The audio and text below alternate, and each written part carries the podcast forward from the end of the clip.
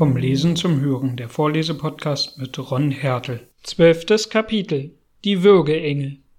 Die ganze Nacht hindurch wanderten die Flüchtlinge über felsiges Gestein und durch die verschlungensten Pfade. Kamen sie auch öfters vom Weg ab, so wusste sich doch Jefferson bei seiner genauen Kenntnis des Gebirges immer wieder zurechtzufinden. Beim Morgengrauen enthüllte sich ihnen ein Schauspiel von wilder, aber wunderbarer Schönheit. In der weiten Runde sahen sie sich ringsum von hohen schneebedeckten Berggipfel eingeschlossen, die bis zu unabsehbaren Fernen neben und übereinander emporragten. Droben im Gestein wurzelten Lärchen und Fichtenbäume, die der nächste Windstoß von den steilen Felswänden auf ihre Häupter herabschleudern konnte. Es lagen Steintrümmer und Baumstämme genug unten im Tal verstreut, um Zeichen, dass ein solcher Absturz wohl zu fürchten sei. Eben jetzt löste sich wieder ein großes Felsstück und fiel donnernd in die Tiefe. Erschreckt fuhren die Mühlenpferde auf und setzten sich in schärferen Trab. Nun stieg die Sonne über den östlichen Horizont und entzündete die Berggipfel wie Lampen bei einem Fest einen nach dem anderen, bis sie alle glühten und leuchteten. Es war ein Anblick von solcher Erhabenheit, wie ihn die Flüchtlinge noch nie geschaut. Er erfreute ihr Herzen und stärkte sie mit neuer Kraft und Zuversicht. Am Ufer eines Wildbaches, der aus der Schlucht hervorbrauste, machten sie bald darauf Halt, tränkten ihre Pferde und nahmen ein hastiges Mahl ein. Lucy und ihr Vater hätten gern eine Weile gerastet, aber Jefferson gab das nicht zu. Sie sind uns jetzt gewiss schon auf der Spur, sagte er. Eile tut vor allem Not. Erst wenn wir sicher in Carson angelangt sind, dürfen wir daran denken, der Ruhe zu pflegen. Den ganzen Tag lang ging es weiter durch Höhlwege und Schluchten. Am Abend mussten sie nach ihrer Berechnung weit mehr als 30 Meilen zurückgelegt haben. Erschöpft suchten sie nun unter einem vorspringender Klippe Schutz vor dem kühlen Nachtwind, schmiegten sich fest aneinander, um sich zu erwärmen, und gönnten sich einige Stunden Schlaf. Bis jetzt hatten sie nicht das geringste Anzeichen einer Verfolgung entdeckt, und Jefferson Hope glaubte schon, dem grimmigen Feinde glücklich entronnen zu sein. Ach, er ahnte nicht, wie weit dessen gefürchteter Arm reichte und wie bald er sich ausstrecken würde, um sie erbarmungslos zu zerschmettern. Um die Mittagszeit des zweiten Tages ihrer Flucht begann ihrer geringen Vorräte von Lebensmitteln auf die Neige zu gehen. Dem Jäger machte das wenig Sorge. Es mangelte nicht am Wildbret im Gebirge und seine Flinte hatte ihm schon öfters die nötige Nahrung verschafft. An einer geschützten Stelle häufte er trockene Zweige auf und zündete ein mächtiges Feuer an, damit sich Vater und Tochter wärmen konnten, denn sie befanden sich jetzt in einer Höhe von 5000 Fuß über dem Meeresspiegel und die Luft wehte scharf und kalt. Jefferson band die Pferde fest, nahm Abschied von Lucy, warf die Flinte über die Schulter und zog aus, um seine Weidmannsglück zu versuchen. Als er sich noch einmal umwandte, sah er den Alten neben dem jungen Mädchen am Feuer sitzen und im Hintergrunde die drei Reitpferde bewegungslos wie aus Stein gehauen. Schon im nächsten Augenblick hatten die Felsen ihm das Bild verdeckt. Mehrere Meilen wanderte er von Schlucht zu Schlucht, ohne auf eine Beute zu stoßen, wiewohl er aus mancherlei Anzeichen erkannte, dass Bären in der Nähe sein mussten. Schon wollte er nach mehrstündigem fruchtlosem Suchen unverrichteter Sache zurückkehren, als er zu seiner Freude auf einem Felsvorsprung um einige hundert Fuß über die Stelle, an der er stand, den gewaltigen Kopf eines Dickhorns gewahrte, jenes wilden Bergschafes, das sich herdenweise in diesen Höhen findet. Rasch warf sich Jefferson zu Boden, stützte sein Schießgewehr auf einen Steinblock, zielte lang und gab Feuer. Das Tier tat einen Sprung in die Luft, schwankte einen Augenblick am Rand des Abgrunds und stürzte dann je ins Tal hinab, wohin Jefferson eilig nachkletterte. Die ganze Beute fortzuschaffen war unmöglich. Der Jäger musste sich begnügen, mit seinem Jagdmesser ein Schenkel des Tieres abzuschneiden und auf seine Schulter zu laden. Nachdem dies geschehen war, machte er sich ohne Zaudern auf den Rückweg. Aber das war kein leichtes Beginnen. Der Abend brach schon herein, und in dem ungewissenen Dämmerlicht war es schwer, sich zurechtzufinden, denn das Tal verzweigte sich in viele Schluchten, die alle einander zum Verwechseln ähnlich sahen. Mühsam war Jefferson in der einen Schlucht emporgeklommen, als ihm ein Bergstrom entgegenschoss und seinen Weg hemmte. Nun ging er zurück und wählte einen anderen Aufstieg, aber ohne besseren Erfolg. Es war bereits Nacht geworden, als er endlich an einem Hohlweg gelangte, der ihm bekannt vorkam. Abermals kletterte er zwischen den steilen Felswänden aufwärts mit seiner Last. Der Pfad lag im tiefsten Dunkel, denn der Mond war noch nicht aufgegangen, und Jefferson strauchelte oft auf dem rauen Wege, doch der Gedanke, dass er mit jedem Schritt seiner geliebten Lucy näher kam, trieb ihn rastlos weiter. Auch brachte er ja genug Vorrat mit, um sie während der ganzen Dauer der Flucht vor Mangel zu schützen. Auf der Höhe angekommen, ward er zu seiner Freude gewahr, dass er von der Stelle, wo er seine Schutzbefohlenen verlassen hatte, nicht mehr allzu fern sei. Schon erkannte er, trotz der Finsternis, die schwachen Umrisse der Felsspitzen am Eingang der Schlucht. Fast fünf Stunden war er fortgeblieben. Mit wie banger Sehnsucht mochten sie ihn erwarten. Um seine glückliche Rückkehr zu verkünden, rief er ein lautes Hallo in die Berge hinein. Dann stand er lauschend da, ob keine Antwort käme, aber nur der Ton seiner eigenen Stimme schallte in vielfachem Widerhall von den Bergen, sonst blieb alles still. Noch stärker und dringender ertönte jetzt sein Ruf, aber kein Laut aus geliebtem Munde hieß ihn willkommen. Von unbestimmter Angst ergriffen ließ er die schwere errungene Beute zu Boden fallen und stürmte wie rasend vorwärts. Jetzt bog er um die Ecke, und vor ihm lag der Platz, wo er das Feuer angezündet hatte. Noch glühte der Aschenhaufen, aber man hatte kein Holz zugelegt, und die Flamme war erloschen. Ringsumher herrschte Todesschweigen. Seine Furcht war zur Gewissheit. Nirgends ließ sich ein lebendes Wesen erblicken. Die Pferde, das Mädchen, der Alte waren spurlos verschwunden. Das Unheil musste während seiner Abwesenheit urplötzlich hereingebrochen sein, zu ihrer aller Verderben. Verwirrt und betäubt von dem schweren Schicksalsschlag, der ihn so unvermutet traf, stürzte sich Jefferson auf sein Gewehr, sonst wäre er umgesunken. Doch rasch überwand er diesen Anfall von Schwäche, denn er war seiner ganzen Natur nach ein Mann der Tat. Mit bebender Hand zog er ein erst halb verkohltes Holzstück aus der Asche, blies die glimmenden Funken zur Flamme an und untersuchte mit Hilfe dieser Leuchte den Lagerplatz. Der Boden war nach allen Seiten hin von Pferdehufen zerstampft, ein Beweis, dass die Flüchtlinge durch eine große Schar Berittener eingeholt worden, welche dann, wie die vorhandenen Spuren vermuten ließen, die Richtung nach der Salzstadt eingeschlagen hatten. Waren Vater und Tochter in ihre Hände gefallen und beide von ihnen mit fortgeschleppt worden? Jefferson Hope mochte dies zuerst geglaubt haben. Allein plötzlich fuhr er zusammen und das Blut erstarrte ihm in den Adern. Etwas abseits von dem Lagerplatz sah er einen frisch aufgeworfenen Haufen rötlicher Erde, der vorher sicherlich nicht dagewesen war. Hat man dort ein Grab gegraben? Der junge Jäger trat näher hinzu. Im Boden steckte ein Stab, an dem ein Blatt Papier befestigt war. Es trug eine kurze, aber bedeutsame Inschrift.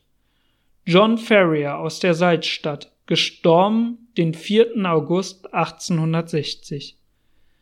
Der wackere alte Mann, den er vor wenigen Stunden erst in der Fülle der Kraft verlassen, war also tot und dies seine ganze Grabschrift. Jefferson sah sich mit wilden Blicken nach einem zweiten Hügel um, aber ein solcher war nicht zu entdecken. Die Unmenschen mussten Lucy mit sich geführt haben, um sie dem Sohn des Ältesten zu übergeben, damit sie das ihr bestimmte Geschick erfülle und ihm als Frau in seinem Harem folge. Als Jefferson erkannte, wie völlig machtlos er sei, dies Schicksal von ihr abzuwenden, da schien ihm im ersten Augenblick der alte Ferrier beneidenswert, der da unten den stillen Schlaf des Todes schlief. Doch nicht lange überließ er sich seiner dumpfen Verzweiflung. War eben nichts anderes geblieben, so konnte er wenigstens sein Leben der Rache weihen. Während er starren Auges dastand und in die Asche blickte, fühlte er, dass es für seinen Schmerz keine Linderung gab, bevor er nicht mit eigener Hand blutige Wiedervergeltung an seinen Feinden geübt hätte. Neben unermüdlicher Geduld und Ausdauer lag in Jeffersons Charakter eine nicht zu bezähmende Rachsucht, die er vielleicht von den Indianern gelernt hatte, unter denen er so lange gelebt. Sein starker Wille, seine rastlose Tatkraft sollten jetzt nur noch das eine Ziel verfolgen. Das war sein fester Entschluss. Mit bleicher, ingrimmiger Miene kehrte er nach der Stelle zurück, wo seine Jagdbeute noch am Boden lag. Darauf blies er das Feuer an und bereitete sich Speise für die nächsten Tage. Dann brach er auf, ohne seine Ermüdung zu achten, um der Spur der Würgeengel durch das Gebirge zu folgen. Fünf Tage lang pilgerte er mit wunden Füßen durch die Schluchten und Hohlwege zurück, welche er vor kurzem hinaufgeritten war. Bei Einbruch der Nacht warf er sich unter einem Felsvorsprung nieder, um ein paar Stunden zu ruhen. Und sobald der Morgen graute, begann er seine Wanderung von neuem. Als er am sechsten Tage erschöpft und ermattet die Adlerschlucht erreichte, von wo aus ihre unheilvolle Flucht den Anfang genommen, sah er die Stadt der Heiligen weit ausgebreitet zu seinen Füßen liegen. In unmächtigem Zorn schüttelte er erdrohend die geballte Faust gegen den Wohnplatz der Übeltäter. Aber halt, was hat das zu bedeuten? In den Hauptstraßen sah er Fahnen von Dächern wehen und festlichen Schmuck an den Häusern.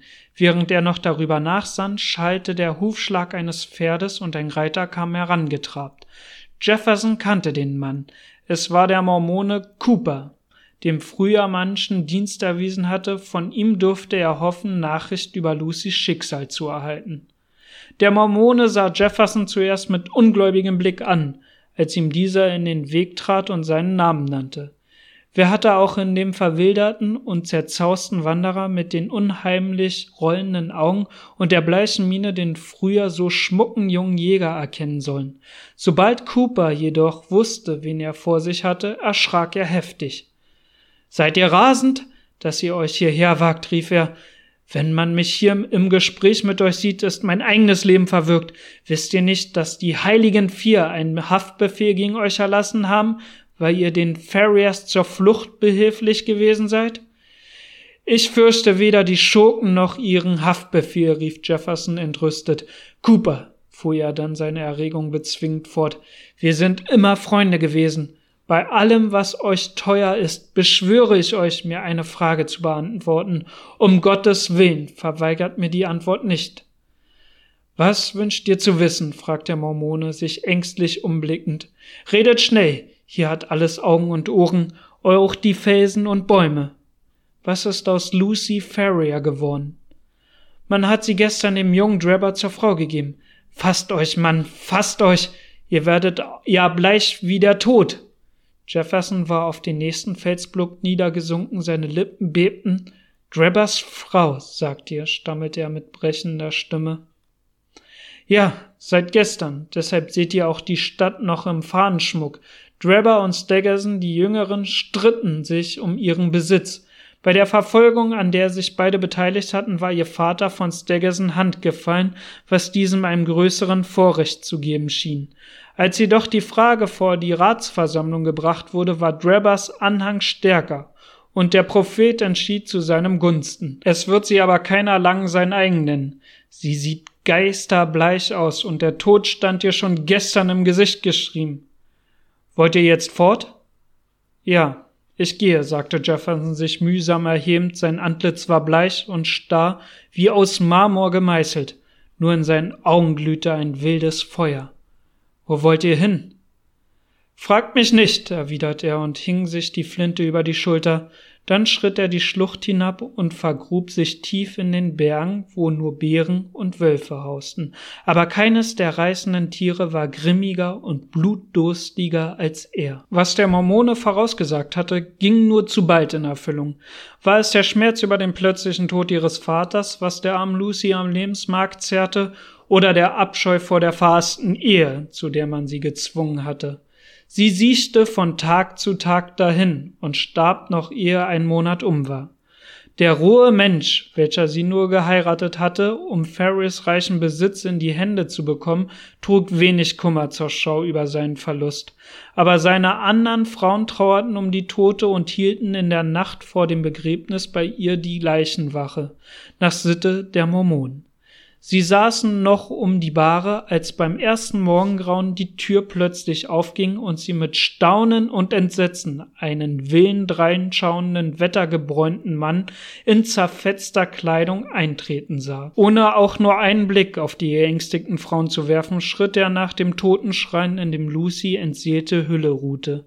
Er beugte sich über sie und berührte ihre kalte Stirn ehrfurchtsvoll mit den Lippen, dann ergriff er sie bei der Hand und zog ihr den Trauring vom Finger. Den soll man ihr nicht mit ins Grab geben, murmelte er dumpf. Bevor noch jemand die rätselhafte Erscheinung anhalten konnte, verschwand sie wieder, wie sie gekommen war. Das alles geschah so rasch und der Vorgang schien so seltsam, dass man dem Bericht der Wächterinnen schwerlich Glauben geschenkt hätte, ohne die Tatsache, dass der goldene Reif wirklich vom Finger der Toten verschwunden war. Monatelang hauste Jefferson Haupt noch in den Bergen, wo er ein unstetes Jägerleben führte und für seinen Rachedurst täglich neue Nahrung einsog. Man begann sich allerwärts von dem unheimlichen Gesellen zu erzählen, der bald hier, bald da, in der Umgegenden der Stadt oder in den rauen Bergschluchten sein Wesen trieb. Einmal kam eine Kugel durch Staggersons Fenster geflogen und pfiff dicht an seinem Kopf vorbei. Ein andern Mal, als Drabbers Weg ihn am Berghang hinführte, ward aus der Höhe ein Feldstück auf ihn herabgeschleudert. Er konnte nur dadurch einem grässlichen Tode entgehen, dass er sich platt zu Boden warf.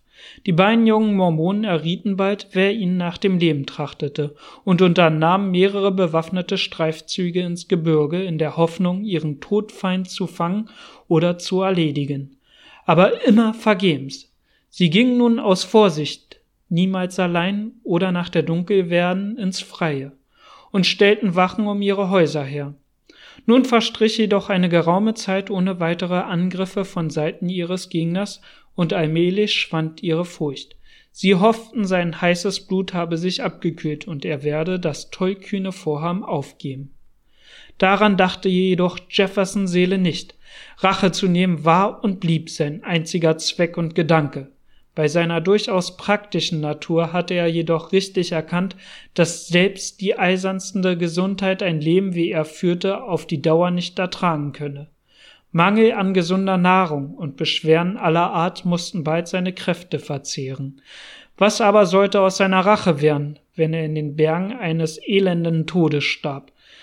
Nein, seine Feinde durften nicht triumphieren. So war er denn nach dem Bergwerk in Nevada zurückgekehrt mit der Absicht, sich von den Entbehrungen der letzten Zeit zu erholen und Geld genug zu erwehren, um seinen Lebenszweck weiter verfolgen zu können. Ursprünglich gedachte er höchstens ein Jahr lang dort zu bleiben. Allein die Umstände fügten es so, dass fünf Jahre vergingen, bevor er zurückkehren konnte. Doch die Erinnerung an das erlittene Unrecht und sein Verlangen nach Rache war noch ebenso lebendig in ihm wie in jener entsetzlichen Nacht an John Ferriers Grabe. Verkleidet und unter falschen Namen kam er nach der Salzstadt, um die gerechte Sühne zu fordern, sei es auch mit Gefahr des eigenen Lebens. Dort erwartete ihn jedoch eine schlimme Kunde, die seine Pläne zu vereiteln drohte. Einige Monate zuvor war nämlich unter dem auserwählten Volk eine Spaltung entstanden, die Missvergnügten lehnten sich gegen die Obergewalt der Ältesten auf. Viele der jüngeren Gemeindemitglieder verließen Utah und gesellten sich den Ungläubigen zu. Auch Drebber und Staggerson befanden sich unter dieser Zahl.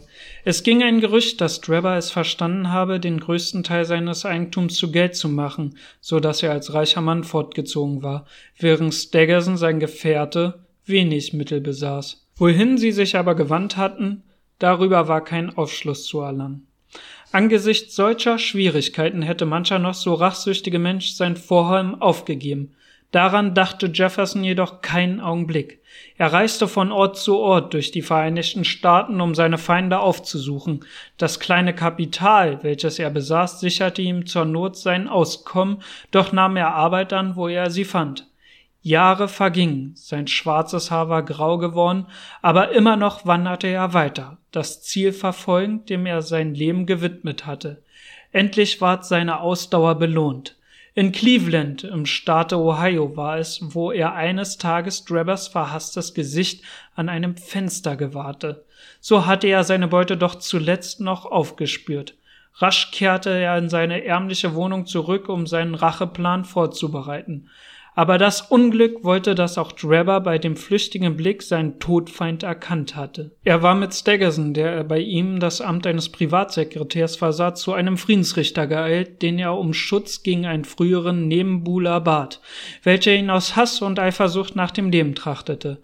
An jedem Abend war Jefferson Hope plötzlich in Haft genommen, und da er außerstande war, Bürgschaft zu leisten, hielt man ihn mehrere Wochen im Gefängnis zurück. Sobald er wieder in Freiheit war, begab er sich nach Trebbers Hause. Allein er fand es verlassen und erfuhr, der Besitzer habe mit seinem Sekretär eine Reise nach Europa angetreten. Wieder war Jeffersons Rachewerk vereitelt, und wieder trieb ihn sein grimmiger Hass, die Verfolgung fortzusetzen.